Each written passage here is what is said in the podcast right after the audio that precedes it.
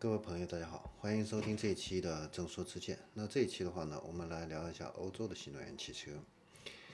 那早在五年前的话呢，柴油车啊一直都是欧洲市场最受欢迎的这个车型啊。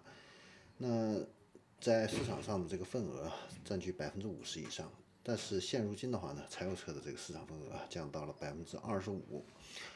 而且呢，在今年的九月份啊，新能源汽车的销量第一次超过了柴油车的一个销量啊，同比增长了百分之一百三十九，达到了三十二万辆之多，也是欧洲第二次哈，这个销售量占到了整个新车注册量的一个百分之二十以上。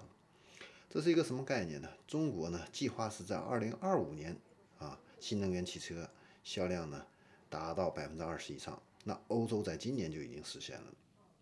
啊，这个是非常不容易的一个事情，啊。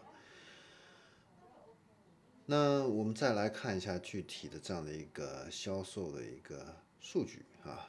那在这个新能源汽车里边的话呢，呃，插电混合动力汽车啊，总共是卖了十五万辆啊。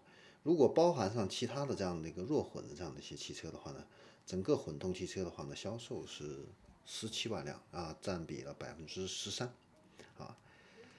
呃，销量排名前十的这个新能源汽车里边呢，有三款是纯电动的啊。其中的话呢，特斯拉呃是卖了一万五千辆，排名第一啊。然后还有一款是雷诺的纯电车型 Zeo 啊，它是排名第五啊，是卖了一万一千多辆。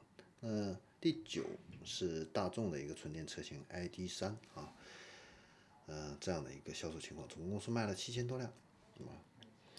那需要值得注意的话呢，就是跟二零一九年同期相比的话呢，特斯拉的这个销量的话呢有所下降，啊，下降了百分之五。但是大众依靠着这个 ID 三的这个上市，实现了纯电动汽车百分之三百二十五的这样的一个同比增长。而且雷诺的话呢，同样在这个纯电动车型上增幅明显，达到了百分之二百一十一啊。